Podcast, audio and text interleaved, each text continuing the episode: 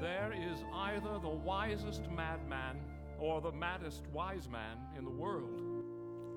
大家好呀，这里是吕妮妮 Talk，好久不见。这次我们来聊一聊音乐剧。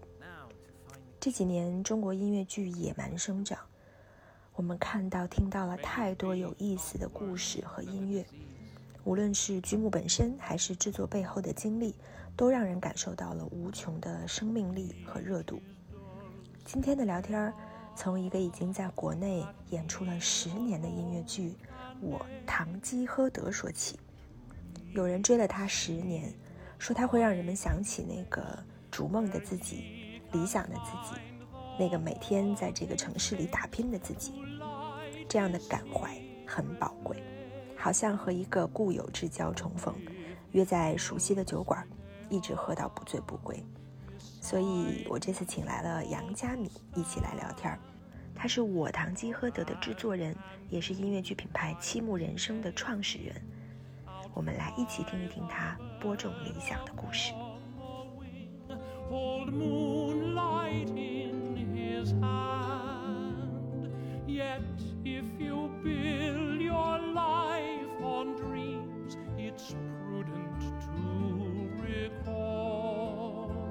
就是音乐剧现在到了也要找明星的时候吗？这个我还挺好奇的，因为音乐剧演员本身的那个门槛又高，要求又高，而且音乐剧这几年又有不少音乐剧的里的明的明星，所以还需要再找这种表演类的、这种影视类的吗？呃，你这个问题特别好，就是我觉得它不一定，一类其实它就是。呃，我觉得现在市面上很多可能大家都是出于票房考虑啊什么的，这种我们自己在选择的时候，其实是慢慢在在回避，因为。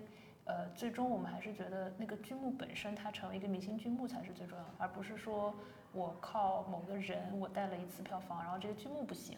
那实际上你不如就做这个人演唱会，你为啥要做个剧呢？这个是我们现在理的比较清楚的。但是呢，我们自己在做音乐剧的时候，我们会发现说有一些，尤其是主角，呃，我们归纳了各种去支撑这个剧目的一个品质的一个要素。其实主角本身他是不是百分之百契合这个角色？且他站在舞台上有那种所谓的主角魅力也非常重要。然后你不得不说，有一些人他们有没有成明星就不是那么重要，但确实有一些明星他就是散发着主角魅力且很适合。那这种时候你就应该去找到那个最适合这个角色、有主角魅力的人去演这个角色。所以我们是出于这种考虑。比如说像宋佳，我们就觉得他，当然我们不知道他能不能唱，但是他。至少他体现出来那个劲儿，其实还是挺阿东萨的。但凡他他的技术能胜任，他的气质和那种主角魅力是很适合这个角色的。对，大概是这个意思。但他如果唱不了，技术上支撑不了，那就会影响他的主角魅力实现。所以那就没有办法。很理性的一个 一个判断，就你说的这个整个其实是你那个因果关系跟那个层层递进的这个很清晰。其实你不会只是说看着，你不需要这些对吗？比如说，嗯，有的时候我们会觉得好，只要有这几个名字就 OK 了。就是它可能是一个剧目的，不管是保票房也好，或者是保一个那个热度也好就够了。你心里是没有这个？呃，我觉得它即便有，它也只是一次性的。但是因为我我不知道其他的机构他们做剧的整体的设计的逻辑是什么样子的。我们其实是觉得音乐剧这件事情之所以成立，就是因为它这个剧目它一旦演，它要能演上十年二十年，这个是我们认为的前提。那如果你这个剧目是强跟某一个明星绑定的，我觉得不太可能。比如说他最多帮你演第一轮，或者说他后面你复排还有没有这个人，这件事情是没有办法控制的。所以它只能成为一个 加分项。那你首先要判断的是，你这个剧如果没有明星，它成不成立？觉得这个是一个基础嘛。然后有明星了之后，才是说它适不适合。那它也许还能带来增量，就是说可能在它的场次，它的票房会更好。那这个是一个 bonus，它不能成为你的基础。就跟剧院魅影，它能演那么多年，它不是因为要萨拉布莱曼才成立的，它本身作为剧院魅影，它就能演上十年、二十年、三十年。但是有莎拉布莱曼的场次，也许它的票房会比普通票房高百分之二十，那这个是他加分。然后莎拉布莱曼作为一个很有魅力的这个音乐剧的演员，他可以让他演的场次更大的能量释放出来。我觉得那个是加分项，它不能成为决定这个作品，所以我们也不能说是随缘吧，但是我们得先确保前面那个东西成立，然后找到适合的，然后票房是一个加分项。哎，你刚才说到这个，我忽然觉得就是你身上有一个特别能够在你这儿请教的事情了，是因为你做了至少十年，这十年其实也是音乐剧这三个字在中国其实不管它的受众影响力变化蛮大的一段时间，尤其前几年一下子就。就冒出来了，像上海的市场那么好，然后整个音乐剧的产品跟音乐剧的这些演出的内容一下变得层次都特别特别多，就这些一下就热闹起来了。这个东西，嗯对你来讲是会让你欣喜的，还是你觉得会有更多危机？比如说，就现在我我会发现我在北京、上海看了一些音乐剧，我就会想，好像好的演员到底多不多？因为我看到有一些演员就感觉档期都满到。爆了，我就想是不是你要开始，比如说以前是你在帮着他们，给他们机会，让他们留在音乐剧的舞台上，嗯，然后现在是要去抢他们了吗？有一些这种明显的变化吗？我觉得体感上的变化是有的。呃，先回答你那个刚才第一个问题，就是说音乐剧市场在可能外界看来，一下子从一个大家都不知道音乐剧是什么的状态，一下子就变成了特别火。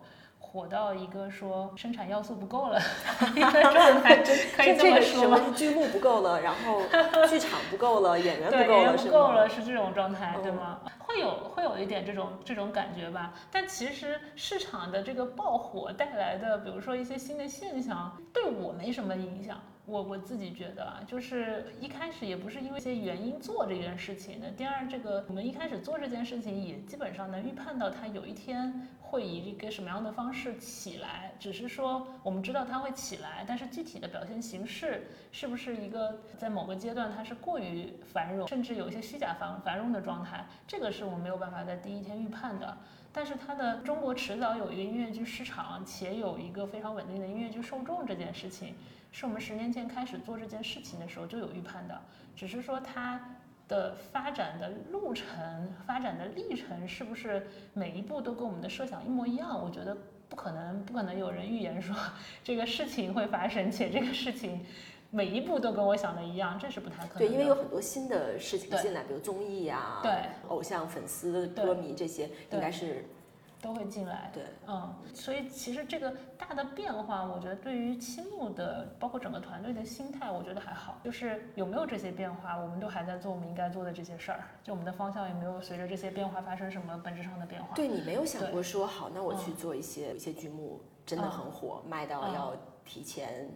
一个月开开票信息，卡司阵容，然后大家去卖，而且可能制作成本又不太高，人又人又不多，像类似这种，你不会没有想过要没有去做？为什么你没有生存？是因为你没生存压力，还是说你还是知道你要做的那个东西是？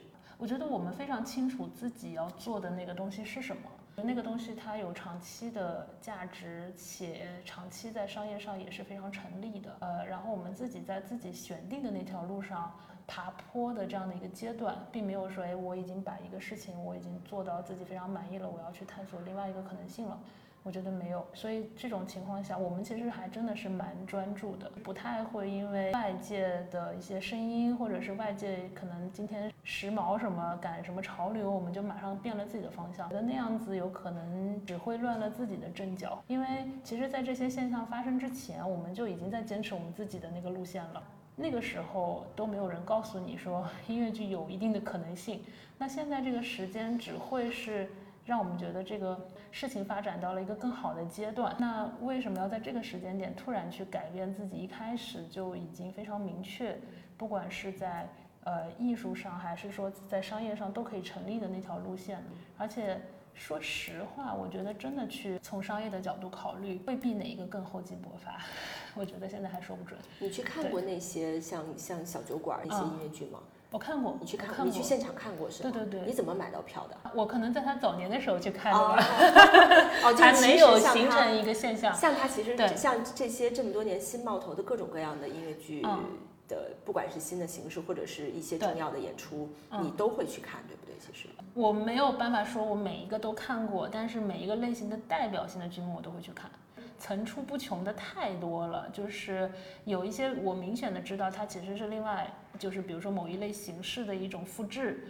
和一个怎么说呢？就本质上是一样的东西，然后它又没有突破那个代表作，我可能就不会去看那么多。但是基本上它只要出来新的，呃一类东西，或者说大家讨论度很高的，我还是会去看一下。像这种一个音乐剧演员有这么这么多的粉丝。这么的受到追捧，这种你你怎么看这个事情？是指就是现在，比如就是他现在的，对他现在变变成了一个偶像化的，有点像所谓，好像音乐剧界现在也有了新的流量。你是怎么看？因为你我很好奇，你在这个行业这么多年，对我想知道在你的经验之下，我我我我自己觉得其实是挺正常的一个事儿。就是如果你去看它的本质规律的话，你会发现，就是比如说深入人心火的这些，它在剧场里头。就是你只要给他足够的时间，他也会成为剧场明星。只是说，剧场的那个用户数据太小了，所以他如果要在剧场界成为那个明星的话，他可能要经过几百场、上千场的观众用脚投票，然后慢慢慢慢。因为你看话剧界也有剧场界的明星，对不对？但是他的那个沉淀的周期，观众不断用脚投票的这个周期，他的口碑发酵的周期，他可能是以十年、二十年计的。他才有可能从剧场里面走出一个明星，所以这些人他现在只不过是通过综艺节目，他一下子把他的那种个人的魅力、个人的能量通过综艺节目一下子放大了。他可能把十年、二十年周期的那个东西，从大概花了一个月的时间，就让足够体量的观众看到了。所以，我自己觉得还是一个挺正常的现象，只是说综艺它提供了一个更快速的、更压缩式的这种放大的可能性吧。但是这些人，就是真正跑出来的这些人，你反过来看，比如说像郑云龙，他一八年的时候就演过老唐，当时他演老唐的时候非常年轻，他的话，那其实二十七八岁对于一个音乐剧演员来讲是一个很好很好的年纪，对吗？我觉得可能对于男演员来讲不是最好的年纪，我觉得男演员可能三十到四十分反而是更好的年纪，就他能够驾驭的角色的，呃范围会更多。所以当时郑云龙演《堂吉诃德》的时候，他其实是一个还完全没有任何市面上的知名度的这样的一个艺人嘛。但是而且他其实对于那个角色来讲，他那个时候有点太年轻了，就像最好的至少要三十岁以上，有一定的人生阅历的积累。但是你会发现他在。那个时间点演那个角色的时候，已经展现出很很强的这种主角魅力和他对这种角色的这种驾驭的能力了。所以我一直觉得，他只要给他一个机会，他今天上的不是这个综艺，上的是另外一个综艺或另外一个电视剧，他一定能出来。只是说综艺很很大程度上加快了这件事情的发生。你说对于行业是不是个好事儿？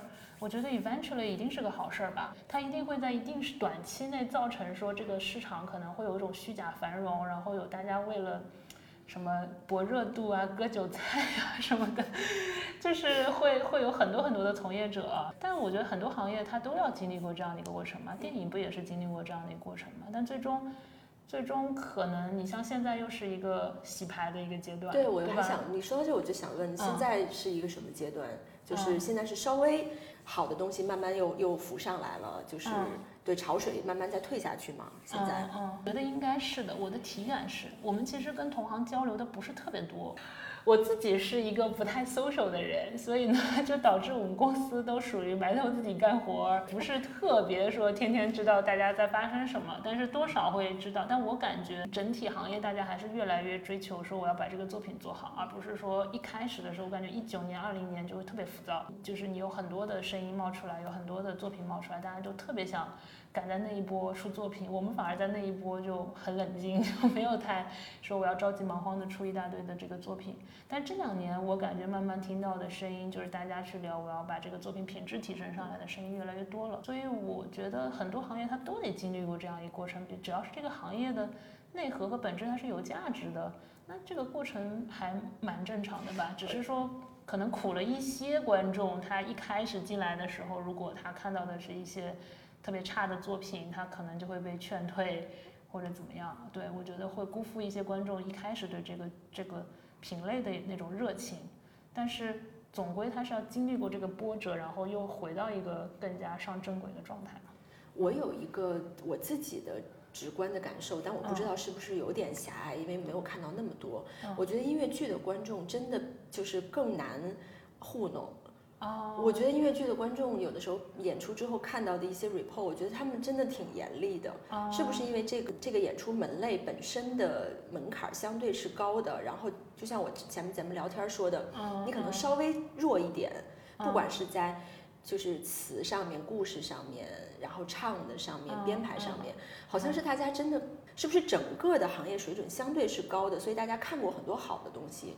大家就会那个包容度就没有那么那么高，就大家的整体的审美好像都不是吗，我的感觉，所以我就不知道这个是不是我的感觉跟你相反哎，我我我是觉得包容度在变高，因为因为一开始在比如说可能在深入人心之前，其实真正的所谓我们的音乐剧的观众也有，但是那个观众可能是更小一波的这个音乐剧的爱好。那他们可能更多的其实有点像是这种带着一点剧评人的这种审视，因为他们最最开始接触的其实是可能海外的这些作品啊，不管是引进的版本啊，或者是从视频的这个角度上去看到的，所以他们的标准反而是更高。自己的体感反而是这两年的标准不能说降低吧，因为它的受众面扩大了，所以呢，就是新入的观众变多了，反而我觉得。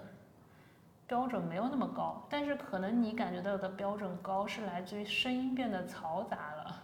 我觉得可能是我的我的度度量衡的那个标准，比如说是呃话剧或者是影视什么这种，对我会相对来讲觉得音乐剧的观众对要求会更高。哦，对唱啊，对什么，反正他们就是点评起来，我就会觉得说是，如果我是我就会带入我自己是一个音乐剧演员或者一个音乐剧的制作者，我就觉得哦这个。啊，要多多努力才行啊！他可能要求关注的维度更多，对，然后你不确实不能有明显的短板，明显的短板就特别明显。尤其是唱的那些东西，好像真的是差一点儿，就是很容易就会在在台上被看到。对对对对对对，这个在我们看来其实是一个基本的技术嘛，就是你技术如果不过关，就有点像，呃，音响很不好，或者说你唱功不好，嗯，它特别容易露怯，对。就你可能这个演员其他方面都特别好，但是这个地方唱破音了，就特别容易被注意到，啊，所以这也是我们自己在做剧的时候觉得特别难的一个一个点吧。因为你你剧场的一个设定，尤其是音乐音乐剧，其实我觉得跟其他的戏剧门门类是一样的，你是要造梦的嘛，你是要让观众进入到那个场景之后，相信你说的那个故事，然后进入到你想给他营造的那个梦境。只是说音乐剧能够调用的手段更多，它不只是说通过语言的方式，不只是说通过舞美的这种什么灯光，对吧？这个可能是话剧可能能用的元素，音乐剧还能唱，唱不够还能跳，跳不够可能还有灯光音响，它用的包括乐队，对吧？它的那个手段会更多，手段更多了，其实是一方面它更容易让你进入到那个梦境，就是那个沉浸感会更强，另外一方面你要。你要去关照的那个没有短板的地方就变得更多，因为就是你造梦相对完整，然后如果一旦有一个小缺口，其实特别容易被看到。就是我们就说你不能有任何的瑕疵，你有一个瑕疵，而且你一旦被注意到，观众就马上从那个梦境出来，出来了，出来了之后，它就变成了一个审视的视角，对，然后没有什么东西是经得起。就是挑剔的审视，然后这种情况下，所以我们不仅要保证长板很长，就是木桶原理嘛，你不能有明显的短板，你一旦有明显的短板，你那个长板再长也没用。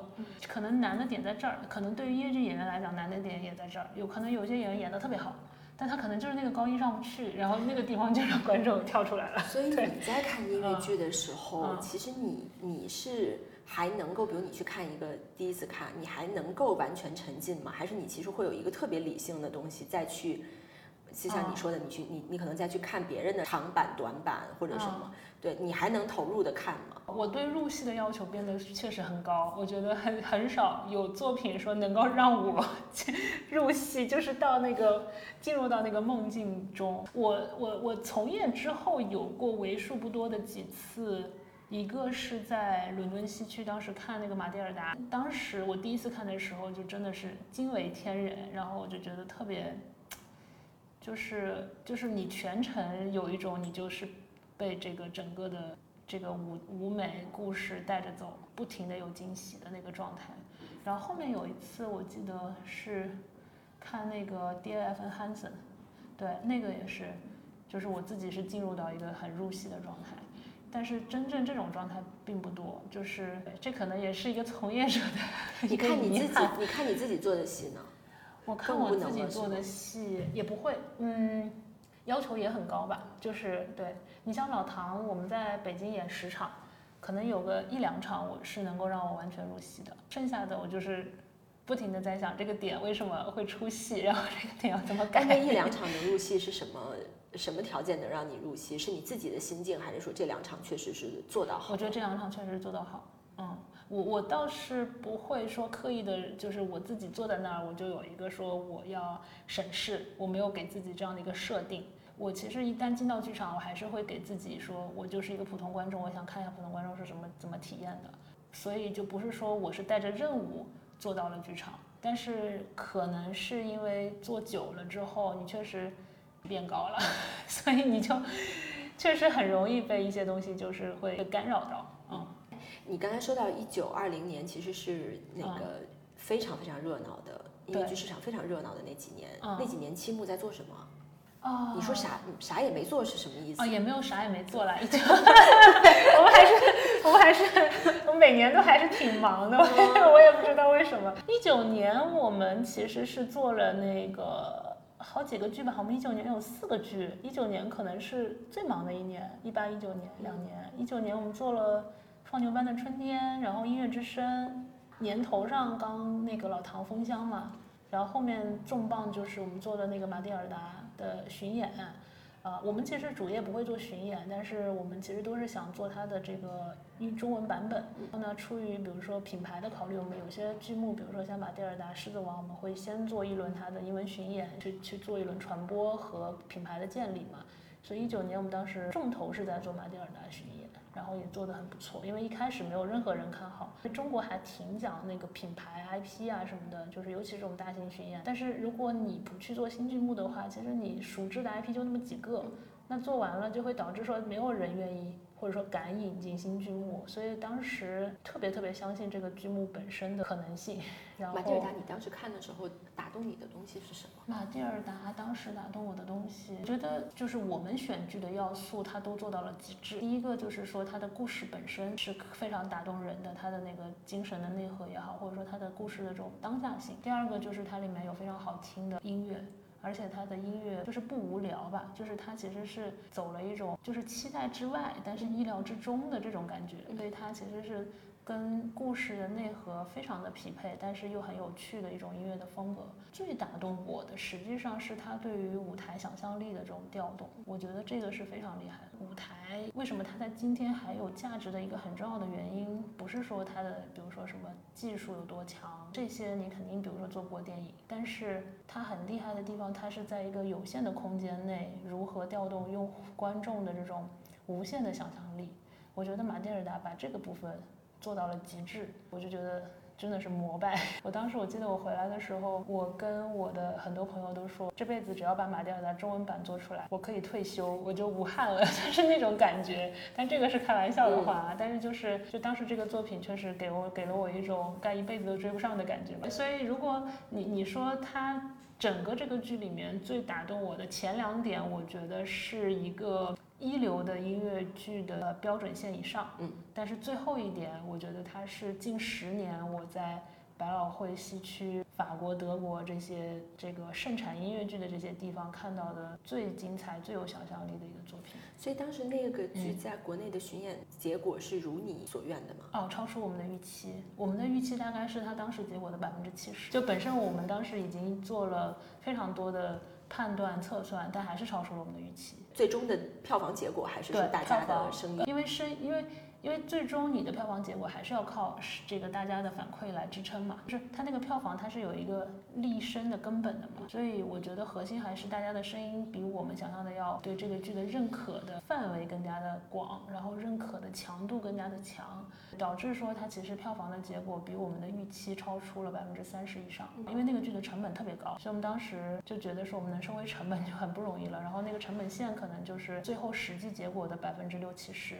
所以我们觉得，那我们能够拿到那个就已经 胜利了。就可能你问十个人，有九个人觉得你肯定是拿不到的，因为那个成本已经卡到了脖子那种状态。但实际上它最终是超出了那个结果。那也是第一次让我有一种感觉，就是你是在一个理想条件下做了一个实验，然后你实验成功了，你就知道说你在理想条件下把这个音乐剧如果做到这个状态，你可能收获的结果是什么？其实它虽然是个巡演，但是其实对于我们后面的一些制作品质啊，对一些东西的坚持，其实是挺起到了一个奠定基础的作用的。我觉得它就可能就是一个人的那种认知成长的一个过程吧。我会有一个疑问啊，就是其实我看青木做的大部分的戏，基本上都是西方的对。剧目的引进，其实基本上你们不怎么做中文的原创，嗯，为什么呢？我这么问其实是有一个什么，嗯，我自己的想法在里头，因为这一阵子我有时候在跟朋友聊天，在说起来，就说好像我们有一种所谓的对文化自信的追求或者定义，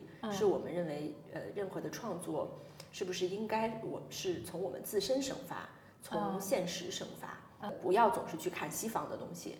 不要总是说我们做了一个，我们把一个西方的东西拿来了，我们怎么怎么样？当然人家是好的，嗯，但是就是有没有可能是我们做我们自己的，而不是去把人家的搬过来？这是一种说法啊。是是。所以或者我想到这件事，我就想，哎，这个东西如果套过来，我能不能聊一聊什么？就是你心里面是怎么想？但是我是始终认为说。啊，确实，音乐剧在西方的整个的工业的制作的水准，整个的规模肯定是在我们前头的。但是，是不是到了一个阶段，也也可能是时间没到啊？我不知道，我们中国自己是不是可以做自己的？嗯，我觉得迟早是的。我们可能很少会去说这样子的话，但是呢，我自己觉得，eventually，你的目标肯定不是说，哎，我把海外的这些作品做中文版做完了。这个不会是我们的目标，我们的目标肯定还是说，哎，有有一天你是不是能从中国做出马蒂尔达，从中国做出一个狮子王，你甚至在中国演完，你还能去到国际上去演。只是说，我们是一个还蛮有耐心的团队。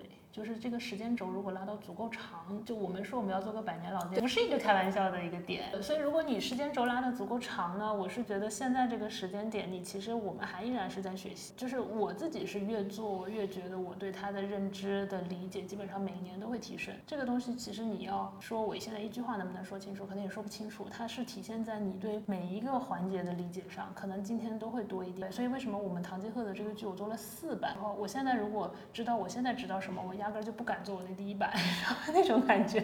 我觉得我们现在这个阶段，我自己的感觉，比如说我再把一些我们认为可能在技术上或者是制作上能够帮我们把现在一些东西补齐的那些东西突破了，呃，大概再有个三五年的时间，我们才算是真正把海外的这些经典的作品，他们为什么制作做得好，他们为什么创作做得好。这些东西不能说百分之百摸透吧，但至少我觉得我们是可能是国内理解这件事情理解最深刻的团队。然后在那个时候去做东西，你至少能确保你在技术上是专业的。我们还挺相信专业这件事情的。嗯，你要说我做出一个东西是很容易的。就是中国，就是你别说拍电影，我觉得做出一个剧是很容易的。现在就是给你一个题材，我也可以马上给你做出来，我可以给你三个月就做出来。但这个东西做出来和做到了，这里面是最花精力。你就别说是一个原创、非标准化的，就像《唐吉诃德》这样的一个作品，它就给了你，你不用从故事上，对吧？你所有的东西都是原创，你基本上你就只借用了人家的故事。和人家的音乐，你就这个东西从做出来到做到了，我们已经花了十年。你做到了，可能也还是有一点妄念吧，自己觉得可能做到了我们心目当中百分之八十五的状态，可能还有百分之十五 是需要再去学习。我相信它还会有第五个版本。对我希望它能够做到了。那即便是一个已经给定了剧本和音乐的状态，其实都花了十年。那你为什么觉得说我一个原创能够很快速的就能出来？我觉得这个是。不太可能的。那你回头去看马蒂尔达，他们花了多少时间？他们从有这个 idea 到试演，还没有到伦敦西区，就花了十年。所以我们是自己是觉得这件事情一旦走上这条路，你要把那个时间周期拉长。就是一个做到了的音乐剧都是要这样的周期的吗？像《狮子王》、《汉密尔顿》，他们都用了这么长的时间吗？不一定每一个都有那么长时间，但是我觉得至少就是几年的时间肯定是需要的。一个音乐剧的成熟期要这么久？嗯，我觉得它的时间久来自于打磨，就是我不是说这十年他每天都在做，因为他这个中间就创作过程，他有，比如说像马蒂尔达他们可能一开始有工作坊，完了之后他中间也换了几次的这个创作者，这个东西实际上你的制作人要非常坚持，你最重要的是什么？反而就比如说中国，他可能一开始我定了这波主创，我可能就是一直工作到最后，哎，但是不是他是最适合的？是不是这个中间可能会发生人员的更迭？哎，可能会发生剧。本的一一稿、两稿、三稿，可能甚至这个作曲，我们会发现说他要写了好几个版本才能够，或者是甚至我发现他怎么写都写不出我们想要的样子，那就取决于你心目当中那个做到的那个标准是什么。所以我们现在在做的所有的工作，可能也是为了将来那个做到了的第一步的准备工作。我们先建立起我们对这件事情的专业的认知，我们得带着一个正确的认知，才能够让它一开始的基础偏离不大。我好惊讶是这件事情是一个特别逆潮流或者逆某种趋势。的东西，我觉得耐心现在是特别稀有的一个东西了。你都会希望赶紧说点什么，赶紧做点什么，被别人看到，被别人评断。肯定或者被别人议论等等等等，就是更迭速度在变得越来越快。是为什么？呃，你是觉得是因为比如说像抖音啊这些？对，其实一个肯定是说到根儿上，我会觉得一定是跟科技跟技术的发展是有关系的嘛。你所有的东西都在变得被拉近、被拉快。我现在慢慢会感觉你在做一个好像大型的实验，然后这个实验要经过反复的认证、反复的打磨这些东西。它看起来好像是是生意是什么什么，但事实上你在做的你那里在。支撑你的又不是这些东西，你的耐心是从哪儿来的？我的耐心是从哪儿来的？我没有想过这个问题啊。我觉得我对这个世界的一些本质的认知就是在这个地方吧。你你说的这种快速迭代这件事情，在我职业生涯早期我就经历过啊。我一开始，呃，我是我应该是最早一波接触移动互联网的。我当时在做在软银做风投的时候，那个时候刚刚大家的那个用户习惯是从 PC 转向手机。一一年到一二年，就那几年，就刚好智能手机也开始。对，智能手机刚开始的时候，我当时的工作就是每天研究有什么新的 app，因为我们当时要看，就是比如说亚洲有什么新的 app 可以去投。你会发现大量的这个创业者，就基本上你每天手机里面恨不得有四五百个 app 在用，然后你就尝试这个尝试那个。那时候是说都是这些那个创业嘛，那个时候很多人创业，他们每天你每天见的人都是来给你介绍他们的新的 app 是吗？对对对对对，我就觉得，哎，我我觉得那个跟我想象。的有一些东西的运营的规律不太一样，就是我我后来看一本书叫那个人类简史，大意就是说，其实更新迭代越快的东西，它会越快的消亡，反而有一些东西其实它迭代的速度没有那么快，但它反而持续的时间会更久。呃，这个当然不是适用于所有行业，但是放到内容行业里。我觉得它有一定，至少有一类的内容，它是属于这种，它可能没有办法更新的那么快，但是它是它的那个力量是可以穿透空间和时间的。但我想做的是那种东西，我不知道是哪里来的这个 人生哲学，可能是因为我我受的教育，我我们学的就是英美文学。你看我们现在还在，就是当时读的时候，老师还是叫你读经典嘛，对吧？你还是读几百年前人家写的小说写的这个文章，就是你你觉得那些真正有价值的东西，它是值得被沉淀下来的，就是你。让我去生产快速迭代的，第一，确实我也没有这个才华和能力。我觉得十十多年前你在做那些的时候，那你那个时候的状态是什么样的？每天这么多新鲜的东西涌过来，对我当时就觉得，我就我就心里面有个很大的问号。对，然后你会发现那个时候火的那些东西现在都不在了，对吧？就是。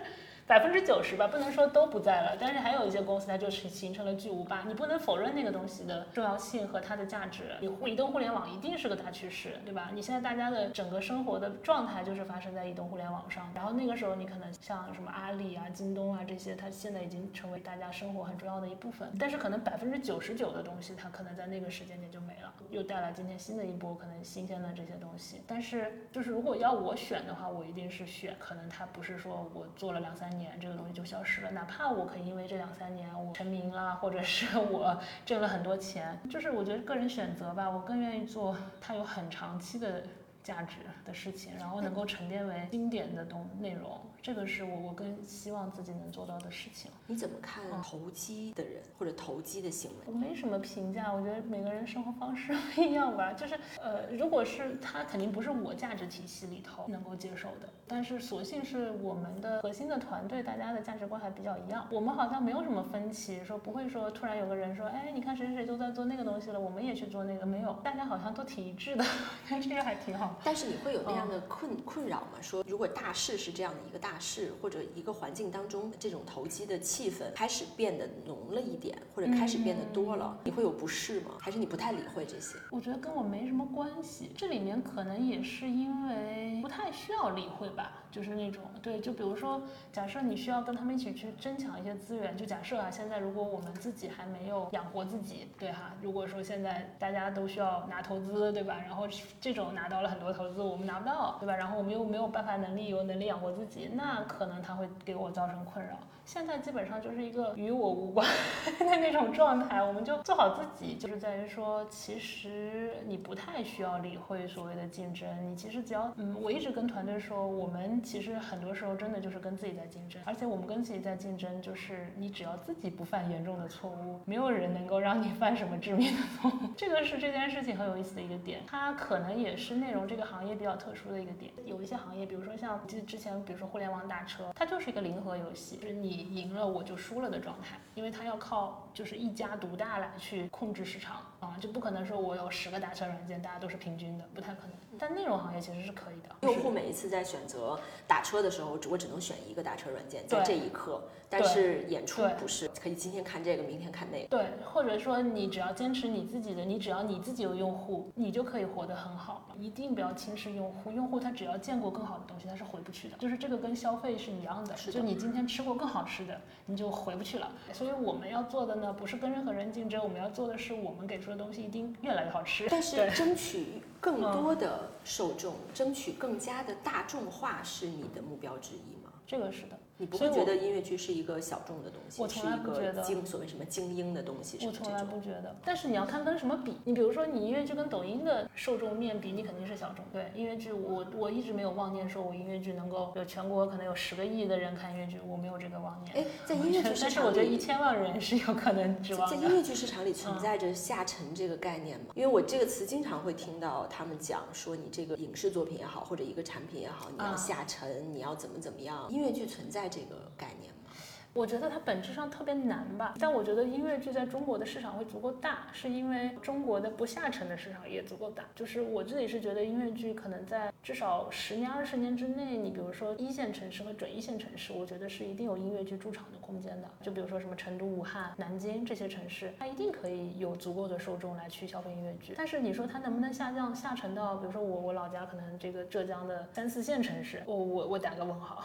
我觉得，因为它是跟我觉得跟。经济发展水平跟文化教育水平还是有很强的关联的，而且他的认知是需要一点点门槛。然后它的消费也需要一点点门槛，因为它毕竟它比电影电影票更贵。说实话，就是你可能一家三口看完，你还是得花个一一一两千块钱。对，它不是说我花个二三十块钱就可以消费的。就跟剧场一样，它从它的传播的方式来，它的复制方式，它确实是效率没有其他的视频啊这些效率那么高嘛。这个是你不得不承认的东西。你说它能多下沉？那我觉得它可能下沉不到二线以下。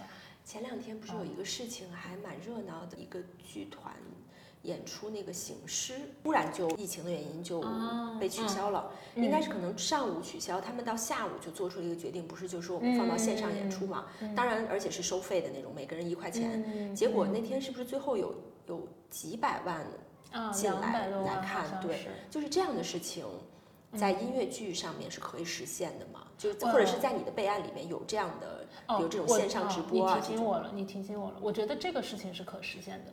就是它如果是音乐剧的原生的现在这个形态，我觉得它是很难往下的，因为它一旦往下，它需要当地的那个城市有足够的这样的受众。但是可能在当地城市有这样足够的受众，它必须是当地的城市的规模和当地城市的这样的受众的消费人群足够多嘛？但是你说像这种直播的或者是高清点映的这种方式，它就有可能把一些毛细血管。里的人群集中起来，我觉得是有的。你你再怎么三四线城市，你三四线城市你也有良好教育，也有相对富裕阶层嘛。但是它可能只是说那一个城市去供给一个音乐剧驻演四百场演出一年可能不够那么大。但是直播这个形式我们并不排斥。醒狮那个我自己没看，但我感觉这种形式它可能分剧目，有一些剧目更适合，有些剧目它不太适合。但音乐剧恰恰它是，我觉得它从整体品类上来讲，它是偏向于更适合的，因为它有音乐。嗯，所以我们也不是每个剧都能这么做。但是呢，比如说《堂吉诃德》，我觉得它属于不太适合的，它更属于适合在剧场里面看。为啥？这个的区别是什么？这个问题我还没太细想哈，所以我现在只能说是我的一个阶段性的想法，因为我觉得音乐这个事情其实是可以线上去看的嘛，去听的。所以呢，我是觉得它的音乐元素里面现场感更强的东西，比较适合去做直播去放大。比如说像近乎正常呀，什么摇滚莫扎特呀，你会发现它其实是比较适合高清的去播放的。对，包括你像法剧很多，它其实本身自己就有高清，什么摇滚莫扎特、巴黎圣母院都有高清。我相信现场的体感会更好，但是不太影响它的高清的版本的这种。而且我想，你如果要做这件事情，你肯定是有意要去做，就是所以你可能对，就是你不会，因为我想醒狮那个完全是一个应急的措施，对，因为你要有意做，其实你的机位的把握，你的所有这些东西的录制啊什么的，你肯定就会要提前把它安置好。对对。醒狮那个肯定是我也没去看，但是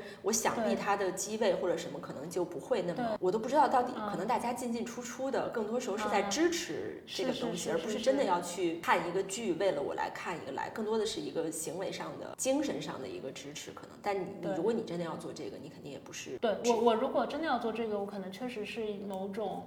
呃，用户培养品牌的一种一种延伸，对。但你现我大概的现在的思考方向就是说，你会发现确实有些电影你比较适合去电影院看，然后你有些电影你可能更喜欢在家或者是跟朋友在一起看。对。所以我感觉就是音乐剧里面也确实有一些片子，它是属于大片。那些大片不管是它音乐上的效果更好，还是说那种舞台效果更加的好。它那些东西，它就是更适合做成高清去做这种传播。但是有些剧呢，比如说像像老唐，他可能思想性，他需要你看进去，更看进去一些的，他可能就更适合在剧场里头看。但也许有一天我会打脸啊，我说不定，因为这个问题我确实没有细想。嗯，但我刚才就聊着聊着，我想几乎正常，我还是想在剧场看的。是啊，对，几乎正常是个特别特殊的例子。对，就是它的题材是个挺文艺片的题材，你没发现吗？对对对对对对对。对，但是它的音乐呢，又是那种很摇滚的那种音乐。但这个好像我你不说我没感觉到，我觉得很舒服的是在为什么我我刚才说到你说其实近乎正常可以上线，刚才，但其实我会觉得近乎正常，我会想在剧场看，是因为。就是你说的那个被那个故事包裹的那个感，那个造梦，啊，对我就觉得如果是在家里，我会走神儿的，因为如果你的这个高清又是能暂停，能什么，我可能真的就是会，我得在那个剧场的那个气氛的包裹之下，它它涉及到的那些心理上的、精神上的，嗯，那个气氛，反而是热热闹闹的什么的，可能就确实是在家里可能做着瑜伽或者什么做着饭就能看了，因为它确实是一个场景，有一个对观看场景的问题，有可能你说的。是更对的。你能想有一天你做的剧，可能有一些主妇或者什么，就是做着饭就看了，你能接受这个场景吗？可以啊。哦，我一直觉得中国现在看剧太正襟危坐了，就觉得。啊，你说看音乐剧？对，看音乐剧可能跟中国剧场的这种管理方式有关系吧，就是搞得看剧这件事情的仪式感，呃，规矩确实规矩特别多。它确实是应该是一个有一点仪式感，但它规矩太多了，就是它它规矩一多，有一种让人不松弛的感觉。对你为什么不能拿个酒进去喝，对吧？为什么不能 像为什么不能做卖个冰淇淋？对，就是它本质上它应该，嗯，对，应该让人更放松一些。你想过这个事儿哈？但是是，我想过这个事儿，剧场不允许。对，嗯，我觉得从用户体验上来讲，应该要做这件事情啊。嗯，他他他他有没有这个，他选不选这个选项是观众的事儿，但是观众有没有这个选项可选，那是我们应该要解决的问题。我忽然想起来，有有一年好久了，可能有小十年了。然后我那时候去芝加哥出差，有一天我就问问当，他就问我说：“你晚上想干嘛？什么什么的？”然后我们去吃饭、喝酒还是干嘛？我说还有什么可选的？因为那时候我不是看话剧什么的，我说能不能看演出？他就说哦，我们今天我们有，好像是不是叫 Once？我记得啊，我知道。对，他说我有 Once 在演，在芝加哥演。我说好，好，好，我去。然后那是我第一次看音乐剧，就是我旁边是两个大概从郊区开车来的老爷爷老奶奶，然后就是穿的很漂亮，然后端着酒。还吃坚果巧克力，对，就是一边一边吃一边看，还给我就大家特别特别，而且那个剧我记得好像还有一点跟观众互动的地方，对对对，他有一些观众还坐在台上，好像是他，反正中间有一阵儿是开始还是中间还亮着灯眼，就特别开心，对，是大家来周末来一个 party 的那种感觉，对对对，我想起来了，那个气氛是那样的。对对对，我觉得那个挺好。可能我都记不清那个戏最后演的是什么，但是会记得一个氛围，会记得那个两个老爷爷老奶奶特别特别恩爱，来这儿喝一杯，感觉是。对，那个样子是的，是的。对我我我觉得这个东西可应该会慢慢发生变化吧。我觉得大家其实也在做一些探索。你们不能跟剧场 battle 一下吗？有一些是可以的，就是其实这个看理念，就是有一些剧场其实是可以接受的。包括现在有一些新开始建的剧场，他们可能在一开始建的时候就跟我们在讨论这件事情。嗯，我觉得这个事情可能未来三五年就会慢慢有突破。有可能因为音乐剧所在的这种剧场，它跟话剧不一样嘛，就是尤其是如果你是在一些多功能的这种空间。对吧？就是可能突破起来会更快。像上海有很多新的空间，那它那些空间可能就是就是我我印象中它就是可以，比如说带酒水呀，大家可能互动就会比较多呀。它就是在一个是小的在突破，另外一个是新的剧院，可能它一开始的理念或者是这种治理的方式，它就会有不一样。我觉得会发生变化的。对，我在想，这确实是蛮有这个需求的，就是大家需要一些，尤其是这一两年的之后，对，就是我觉得需要一些时候是稍微不那么理性。的进到这个里头之后，是能稍微把现实嗯抛在后面一点。对对对，确实，剧场是为数不多的可以 逃逸的一个地方了，因为你。你你剧场你才不好不太好意思说你在刷着手机啊什么的，否则你其实大部分时间我觉得人都是被很多的信息和俗世包围着状态。对，剧场你可能真的是两个小时，你可以进入到另外一个情景。而且音乐剧真的跟话剧或者其他的剧目剧就是那个形式，我自己的观感是真的不太一样的。就像你说的，它更有一个氛围感、包裹感。对，然后那个音乐这个东西，嗯，就是它又不像歌剧或者是那些真的音乐会那么的深，对，就是音乐剧的那个音乐的那个形式跟那种包容度和对观众的要求，我觉得是更宽的。是的，它的音乐更更通俗一些嘛，所以我觉得它的现场感有些时候也是音乐带来的。有一个问题你会想嘛，因为就是呃，毕竟疫情。其实我我身边有一些做创作的朋友，就是会认为说，疫情阶段其实反而不是最难的，就是没有演出，没有办法做，其实不难，难的其实是当你剧场重新开了之后，我们要给观众演什么。当然这个问题其实被困扰最多的是我一些做喜剧的朋友和做脱口秀的朋友，他们会觉得说，我们都结束了之后，可事实上我们的身心其实都已经经历了一个。呃，创伤也好，或者是一些碰撞也好，跟现实的。那么我再回到剧场，我哪我还笑得出来吗？观众还笑得出来吗？我们要做什么给观众看？我们要说什么？那我不知道这个问题在你的音乐剧层面和你的工作上，这是一个你要思考的东西吗？就是你会感受到你的音乐剧的观众在经历过那些事情之后再回来，他们的需求有变化。这是一个好问题，我倒是没有说，比如说一对一的跟我们的观众有交流，但是我们其实没有太因为这个点去改变我们很多我们原来对于剧目选择的一些标准和要求。可能唯一有一个作品吧，我们会把它提前。我们选的作品其实除了刚才说的故事啊、音乐啊这种舞台创意啊，本身是蛮看重这个作品它的精神内核在当下的那个价值的。就首先它一定是给人一些正向影。嗯，这个可能是，就它不一定是说正能量。对，你说，你说今天是近乎正常，是不是一个？正能量的东西，能治愈的，对，它是能够治愈的，它是它是一种比较有智慧的一种精神的力量吧，对，所以我们一般这类组，包括唐吉诃德也是嘛，因为我们选的时候，它的那个精神的穿透的时间周期其实会更长，所以呢，我们不太会说，因为今年流行这个，明年大家的心态突然发生了这个变化，它可能就不适用了，这种情况还是比较少。它在不同阶段，大家看到的那个解读出来的东西，呃，那个更微观的东西会有不一样，就比如说唐吉。赫德他在我们一开始做的时候，那个时候是一二年到一五年、一六年，那个时候是创业潮，很多人解读出来就是理想主义，解读出来就是我要为梦想。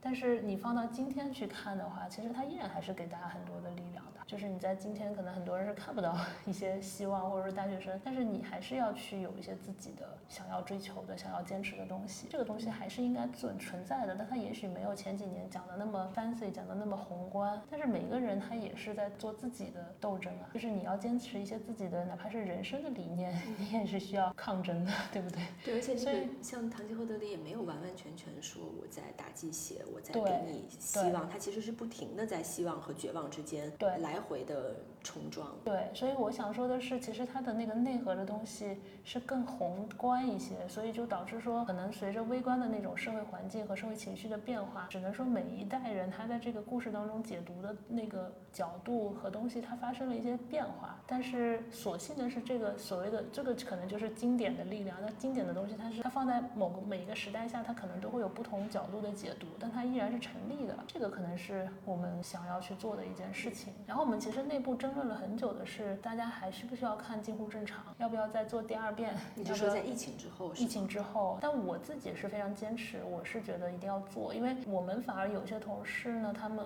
但不是说大家的我们会碰撞这些事情，大家会觉得说，尤其是经历过上海的疫情的这些同事呢，就会觉得是不是我经历过这一波之后，大家就再也不想看 有一点痛苦的东西了，或者是去去探究人的内心，大家只想要简单的快乐了。但我我反而觉得，就是近乎正常给到的一个选项是说，多少是有一个社会性层面上的创伤的，这个肯定是在的。我自己觉得有些时候心理的这种疗愈，它并不是说完全要通过喜剧和笑声来消解，它可能是给你一个安全的地方，把你一些共情的这种痛苦哪怕表达出来，有个地方去释放，它也很治愈，对不对？然后告诉你一个，你其实不需要一切正常，你在一个近乎正常的状态下，你也可以继续活下去。就是，哎，我看三联前两天发了一篇文章，那个标题我就特别喜欢，就很符合我们当时想重新做这个剧的一个想法。叫世界回不去了，如何适应并过好自己的生活？就是可能这两年也有一种，就是可能过去的生活回不去了，对吧？那你一定要回过去吗？还是说你怎么去适应和过好现在往后的生活嘛？那近乎正常，其实他没有教你该怎么做，那他其实就是给你还原了一个这个家庭他面临的事情，他就是回不去了。他母亲放不下的事情是不可能时光机过来说我重新来一遍，对。但是每个人都要。带着这个事情往下走，对他也不一定是和解，他就是得往下走。对我觉得这种这种状态其实也是能够帮助到一些人的，所以我们就觉得，哎，那为什么一定非得疫情之后只能只能做喜剧？有些人就我这种，有些时候我的情绪释放实际上不是说我要，我可能心情不好的时候我看一个电影，我哭一场，我可能就更释放了，你知道吗？就我觉得是有一些人的他的这种情感和情绪的这个这个处理是这样子的一个方式吧。对对，就是会让你知道说，不是你只有你一个人在承受这些东西。对，我反正当时在看的时候，就是会有那个感觉。而且我记得后来我还看了一些观后感。哎，我是不是那天在现场就看到我鞋前面有一个女孩，其实就是后来哭的还挺厉害的。对。但你们知道，她能在剧场里很安全完成这样一件事儿，对，其实是一个特别重要的一个疗愈。对，是的，是的。我自己有些时候在进入日常，我也会哭。我每个我每一年看她的时候，我的哭点都还不一样呢。我当时应该是一二年、一三年的时候看视频，我其实那个共情的感，很多时候是来自于那种母亲跟女儿之间。可能很多的这种和解啊什么的。那你是母亲还是女儿？我那个时候是女儿，你知道吗？那个时候心态是女儿。然后我一八年有了自己的孩子，我再去看近乎正常的时候，我我也会共情母亲。你有了孩子还能看那个剧吗？啊，当时很吓人，当时当时特别难受。我真的当时刚生完孩子，然后要做这个剧，你知道吗？就是每天处在那种挣扎中。然后今年在看的时候，去年在看的时候，我其实是特别共情《想念群山》那首歌，你知道吗？就觉得。你你给自己的时间太少了，就是 你好像生活中有工作的责任，有为人母亲的责任，你就好像没有办法那么任性，那种，对你可能没有经历过母亲那么大的这种障碍，但是你好像有一天你就得做一个情绪稳定的成年人了，就是那种状态。这个说起来好像特别的中二哈，但是。但是你就你就还蛮能共情母亲的那种，当他看到他的女儿在那边谈恋爱的时候，就是完全不用管后果，完全不用管未来怎么样的时候，那种心境和回忆往昔的那种状态，哎，觉得哎挺共情的。我我今年对那个哭点反而在那个点上，但其实好有这，但这么一想真的挺有意思。就这样一个剧，现在回头想，里面确实很多人物都会有自己身上的一些，就是可能你说的经典的一个力量是来自于这个的，就好像。《红楼梦》为什么经典？你不同的时期看，你一定能把自己投射在其中不同的人身上，或者能理解当中的一些人，你可能原来从来不会理解的，是可能忽然过了一段时间，你完全能知道他一点都不不可恨，他其实是完全合理的。对对对，是是这种感觉。其实你们就是在疫情的时候演的呀？对，我们就是疫情的时候演。我是对那个女儿的男朋友特别有感觉啊？是吗？对我，因为我就觉得他他，因为他可能跟我性格里的一些有时候想要自我牺牲去为别人的一些那个东西有有契合，就能感觉到他的不容易，可是又又觉得自己已经没有他那份单纯了。啊，就是他能那么不顾一切，他不知道会发生什么嘛？就因为现在自己已经知道可能会发生什么了啊，就还想那那样不顾一切为一个人。其实那种单纯就很打动人，那个东西可能就真的只有在。那样的一个年纪和这种，是你有过，然后你丢了，你又知道那个东西挺重要的。对对对对对，所以可能妈妈看女儿的时候，也是有一种，就身上有很多我丢了的东西，但你又很怀念 那种感觉。那个剧是我想再看一遍就是是那种你觉得你很知道一遍。是不够的那种。哦，OK，哎，所以《堂吉诃德》你看的时候没有这种感觉？你跟我哎，好奇怪。哦，特别奇怪，就是我看。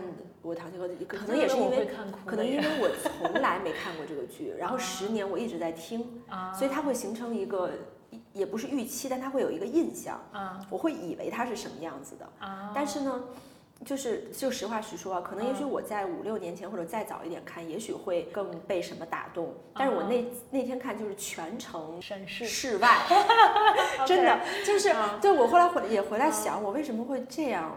嗯，因为我不是不相信，我肯定不是不相信理想主义的，也肯定不是。不被这个人所打动的，因为他依旧在文学上面，他是我的一个，就是一个很很经典可爱的文学形象嘛。我回来想，是不是因为可能我不想这么关注自己了，就是可能在那个现实情况下。嗯，我想就我会对关注自己这件事情怀疑，所以可能我才会看着他的那个个的这个状况，我才会一直在审视。嗯，但我也在想，如果他再演一次，我还是想再看看看看会有什么变化，再会再发生什么变化。所以有时候一个演出，好的演出、经典的演出，其实挺像一把尺子。比如就像我的电影，可能已经看了十几二十遍了，可其实每次看的时候都是一个新的，因为时间、地点、人全都变了。对，堂吉诃德给我的感觉也是每个阶段不太一样。我其实最早最早最早打动我的其实是那种比较比较外放的打动人的点嘛，比如说像阿尔东萨最后转变的那个爆发的那首歌，就是他，你而你才知道说，哎，他为什么会成为他现在的。这个样子就是他他他经历过什么，然后他说像他这样的经历，就可能别人对我怎么心狠手辣，我可以知道怎么去还，但是你的温柔我反而是承受不了，那个点特别能打动我。但那个是我第一次看《唐吉诃德》的时候的泪点，但是这两年每次看其实泪点都不太一样。其实现在很多时候我最喜欢的里面那首歌，其实不是他们那几个。男女主唱的就反而是那个牧师，就是每一个人心中都有一个多尔西尼亚，是挺挺挺打动我。就是他其实，我觉得每个人心底可能都有一个，他不一定是女神啊，或者什么都有一些就白月光的这种都这种这种存在。只是说有些时候大家可能忘了，或者是随着年纪的增长，觉得再去说这些太中二了。嗯。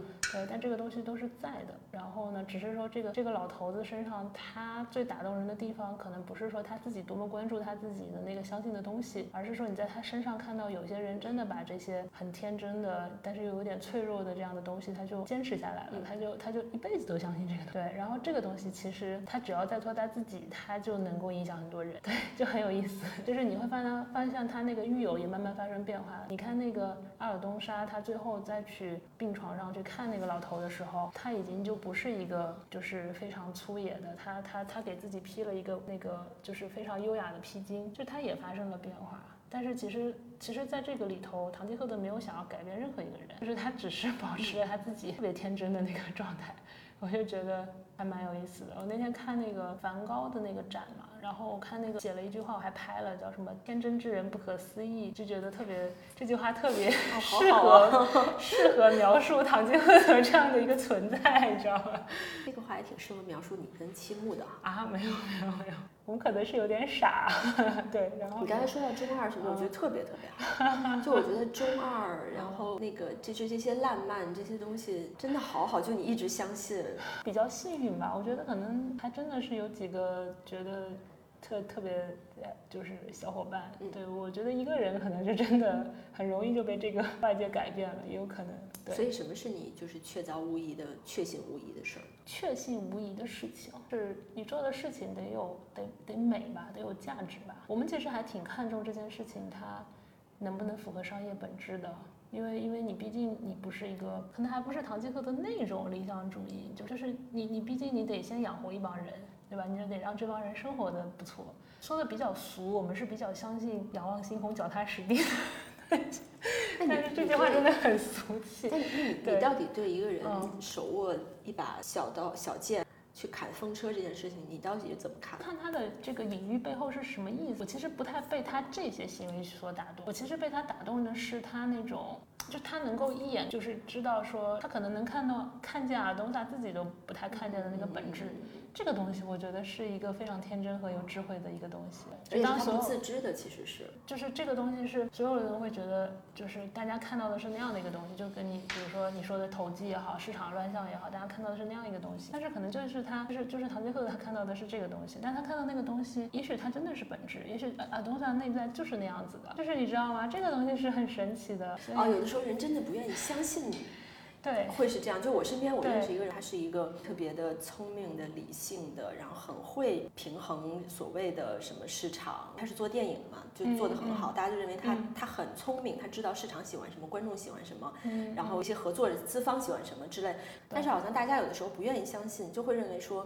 他的成功是因为他满足了这个，也满足了那个，满足了所有人。但其实最，我觉得最根本的是他最开始最开始，或者从头到尾他做这件事儿，其实是他在满足他自己。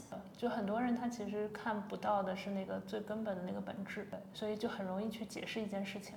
或者他，或者大家愿意相信说，如果这个人做到了一二三四五六七八九十，就是他一个规则，这十个他都做到了，他就一定会变成这个成功的人。可不是，我觉得不是这样的，是因为他是他自己，然后他才能有这些东西。反正我是觉得逻辑是这样，就是他首先他坚持他自己的那个东西，然后他他做了一些正确的事情，然后剩下的那些其实是他在做正确的事情上的一些手段。但是有太多的人把手段当成了他的本质。可能就会误读这件事儿，但这些事情跟对他没有什么影响。是的，是的，我觉得这就是特别，因为他不在意，特别激励人的地方，他自己在意的那个东西。对，是的，对对对。